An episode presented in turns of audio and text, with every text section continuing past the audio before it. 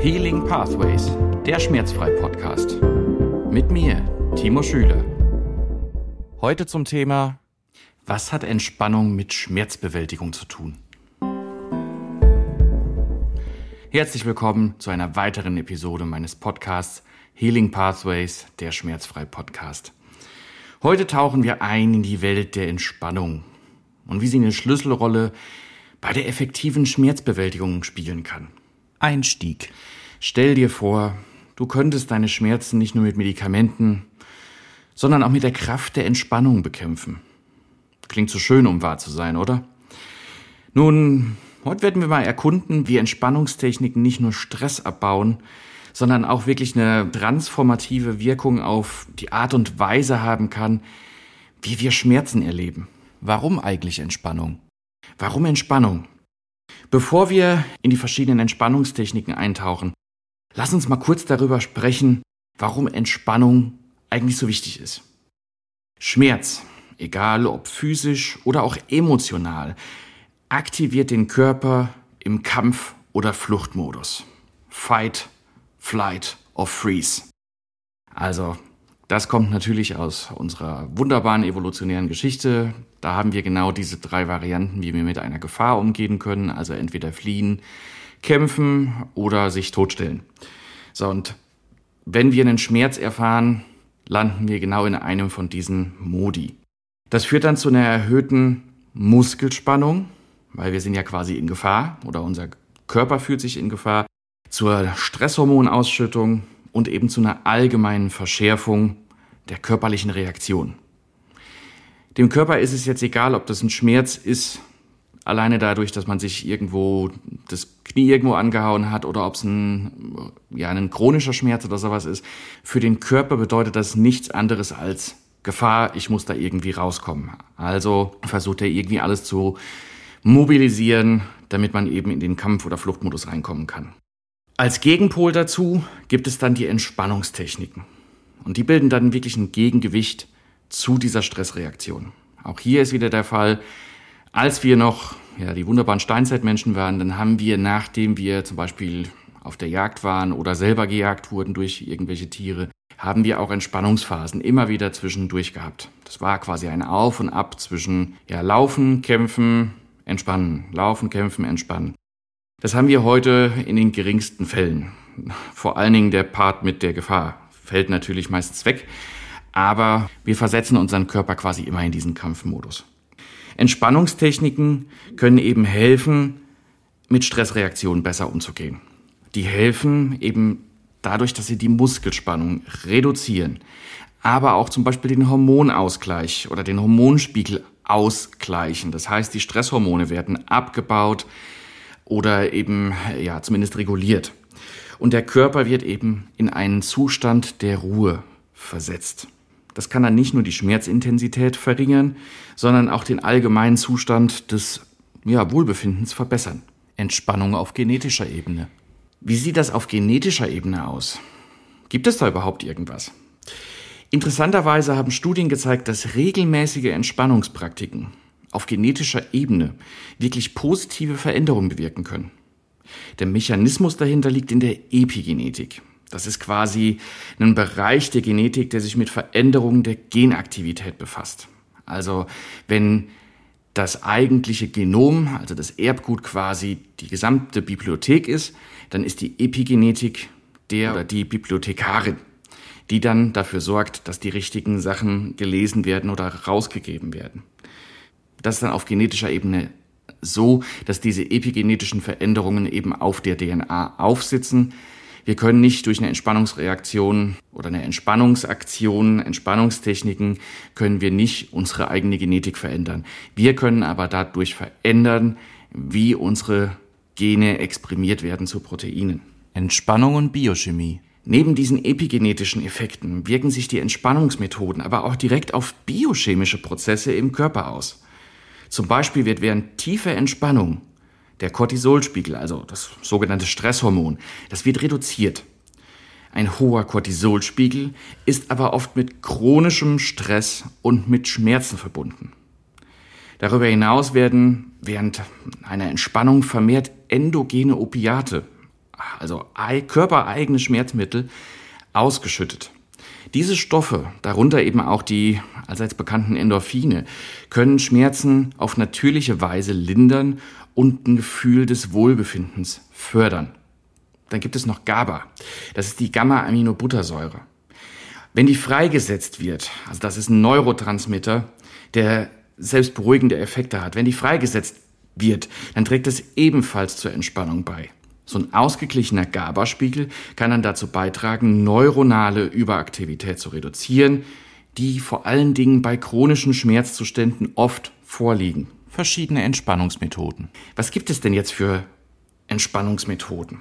Da gibt es natürlich eine ganze Reihe. Die vor allen Dingen gibt es viele, die auch auf rein körperlicher Ebene oder Bewegung auch gehen, wie es Yoga oder ähnliches. Aber es gibt natürlich auch die, ich sage jetzt mal, körperlich passiveren Entspannungsmethoden. Und da gibt es verschiedene Wege, wie man die in, in das eigene Leben integrieren kann. Da gibt es zum Beispiel die bewährte Methode der progressiven Muskelentspannung, bei der ja, systematisch verschiedene Muskelgruppen im Körper entspannt werden. Dazu hier mal eine ganz kurze Beispielübung. Setz dich entspannt hin und jetzt schließ die Augen und atme erstmal tief ein und wieder aus. Wieder ein und wieder aus. Jetzt leg deinen Fokus auf deine Stirn. Konzentriere dich auf deine Stirn. Jetzt spannst du die Muskeln in deiner Stirn für fünf Sekunden an. Fünf, vier, drei, zwei, eins und lässt dann mit einem langsamen, kontrollierten Atemzug wieder los. Und jetzt fühl mal die Entspannung, die entstehende Entspannung in deiner Stirn. Wiederhol diesen Vorgang mit verschiedenen Muskelgruppen, während du dann deinen eigenen Körper systematisch entspannen kannst. Jetzt ist es natürlich so, dass diese Technik jetzt nicht unbedingt etwas ist, was man mal in der Öffentlichkeit machen sollte, vor allen Dingen nicht, wenn man so völlig angespannt auf seine eigene Stirn achtet. Es könnte vielleicht manchmal auch etwas ja, falsch verstanden werden. Aber da gibt es natürlich auch noch andere Techniken. Es gibt sowas wie die herzfokussierte Atmung, das ist eine, Atem, eine Atemtechnik, die sich vor allen Dingen da bewährt hat, wo sehr hohe stressige Situationen sind. Also es wird zum Beispiel sogar auch von der von französischen Armeepiloten eingesetzt, um ihr eigenes Stresslevel im Einsatz herunterzufahren. Dann gibt es aber auch noch die beliebte Technik des autogenen Trainings. Und das ist eine Art von Selbsthypnose. Klingt jetzt schlimmer, als es ist, aber das ist eigentlich nichts anderes als eine Selbstbeeinflussung der autonomen Körperfunktionen, wie zum Beispiel die Herzfrequenz oder die Atmung.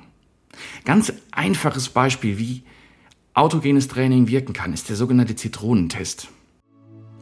Stell dir mal vor, schließ einfach mal die Augen und jetzt stell dir vor, wie du eine Zitrone aufschneidest, eine ganz frische Zitrone, schneidest davon eine Scheibe ab, die ist richtig schön saftig und jetzt nimmst du diese Scheibe Zitrone in den Mund. Was passiert bei dir selbst?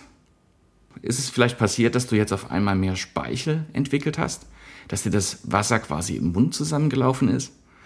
Oder du vielleicht auch eher auf den sauren Geschmack der Zitrone reagiert hast? Aber da war doch gar keine Zitrone. Das ist der Effekt, der, den man eben auch bei dem autogenen Training ausnutzt. Weil die Speichelproduktion läuft auch autonom ab, die können wir nicht regulieren, aber die lässt sich eben indirekt regulieren. Die Methode allgemein kann dann helfen, den Körper in einen Zustand tiefer Ruhe zu versetzen. Wie gesagt, auch Atemtechniken spielen eine weitere Rolle. Nicht nur HeartMath, es gibt ganz viele verschiedene Atemtechniken und alle haben eigentlich gemeint, dass nur durch eine tiefe, bewusste Atmung man den Stresspegel senken kann und den Körper in einen Zustand der Gelassenheit führt. Aus eigener Erfahrung kann ich eben sagen, dass Atemtechniken mir selbst geholfen haben, mit Migräneanfällen besser klarzukommen, weil ich durch autogenes Training oder durch Atemtechniken gezielt mein eigenes Nervensystem herunterfahren kann und damit eben auch Migräneanfall lindern kann. Entspannung und Schmerzbewältigung. Jetzt haben wir die gesamten Techniken besprochen. Jetzt lass uns mal darüber sprechen, wie Entspannung wirklich in die Schmerzbewältigung integriert werden kann. Forschende haben festgestellt, dass regelmäßige Entspannungspraktiken die Schmerzverarbeitung im Gehirn wirklich beeinflussen können. Das bedeutet, dass durch gezielte Entspannung der Schmerz nicht nur subjektiv als weniger intensiv empfunden wird, sondern sogar auf neurobiologischer Ebene moduliert wird.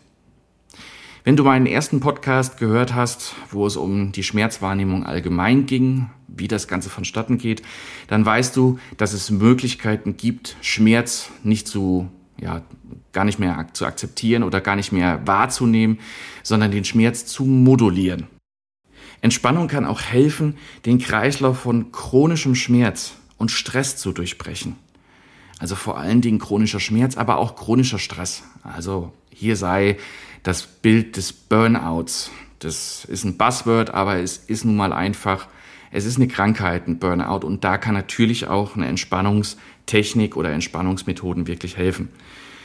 Nämlich bei beidem gilt, wenn man lernt, wenn du lernst, bewusst zu entspannen, dann kann eine positive Haltung gegenüber Schmerzen entwickelt werden und dieser Teufelskreis aus Angst, aus Angst vor einem Schmerz, Angst vor stressigen Situationen, kann dann durchbrochen werden. Praktische Tipps für den Alltag. Lass uns jetzt mal noch abschließend hm, einige praktische Tipps für den Alltag besprechen. Du musst jetzt nicht stundenlang meditieren, um um von der Entspannung zu profitieren. Selbst kurze Pausen für Atemübungen oder eine kurze progressive Muskelentspannung, wenn du alleine bist, können einen großen Unterschied machen. So ist es, gibt es zum Beispiel auch die Möglichkeit, es gibt eine Smartwatch von einem großen Hersteller, der, der eine standardmäßig eine App quasi auf dieser Smartwatch ausgibt, die einen turnusmäßig daran erinnern kann, dass man einfach mal atmet. Da kann man einstellen, dass man zwei Minuten, drei Minuten, vielleicht auch nur eine Minute bewusst atmet. Das kann man dann mit einer kleinen Animation auf der Smartwatch, die vibriert auch, verbinden und kann sich wirklich fokussieren auf diese Animation. Das ist ein kleines Mandala, was auf und zu geht. Und das kann ungemein helfen, einfach mal nur für zwei, drei Minuten zu atmen. So banal das klingt, ich bin Naturwissenschaftler, für mich war das auch immer völlig banal, aber es wirkt. Genauso gilt es natürlich, sich auch außerhalb einfach mal bewusst Momente der, der Ruhe im eigenen Tagesablauf zu können. Das kann morgens oder abends oder auch zwischendurch, wenn es vom Arbeiten her möglich ist, eine kurze Meditation sein, zum Beispiel in der Mittagspause oder ein ruhiger Spaziergang. Ich habe selbst einen Hund, ich gehe gerne mit ihm raus, egal bei welchem Wetter. Und nicht nur, weil ich den Hund rauslasse, sondern weil ich auch einfach dabei entspannen kann, weil ein Spaziergang einfach viel bewirken kann. Das hängt auch viel damit zusammen, dass man bei dem Spaziergang, vor allen Dingen wenn man durch den Wald oder sowas geht, da auch noch ein bisschen was mit den Augen macht. Da teaser ich jetzt ein bisschen an für eine der nächsten Episoden. Das kann nämlich was helfen, was die Verarbeitung von bestimmten Stressmomenten selbst betrifft. Seid gespannt, was da noch auf euch zukommt. Wichtig ist, dass man für sich selbst das findet, was für einen funktioniert und was man auch in den Alltag integrieren kann. Es bringt überhaupt nichts, wenn ich sage, Meditation ist super für mich, aber ich kriege es überhaupt nicht in den Alltag rein, weil ich eben keine Möglichkeit habe, zwischendurch auch mal in einen gesonderten Bereich zu gehen. Das soll es für den heutigen Tag gewesen sein. Das war jetzt einfach mal ein Überblick über verschiedene Entspannungsmethoden und vor allen Dingen, wie die auch wirken können, um mit Schmerzen besser umzugehen. Ich freue mich darüber, dass du bis jetzt zugehört hast und meinen Podcast verfolgst. Wenn dir mein Podcast gefällt, dann abonniere ihn doch. Folg mir, folg dem Podcast, je nachdem auf welchem Portal man ist, ist es abonnieren oder folgen. Folge mir auf den verschiedenen sozialen Netzwerken. Kommentiere den Podcast, bewerte aber auch den Podcast, wo es möglich ist. Und vor allen Dingen, wenn du Fragen hast, schreib mir Kommentare, was ich auch innerhalb der nächsten Episoden besprechen kann. Oder schreib mir eine E-Mail an praxis.schmerzfrei-rheinhessen.de. Das soll es jetzt endgültig gewesen sein. Es bleibt mir nichts anderes zu sagen. Wie immer, bleibt schmerzfrei und macht's gut.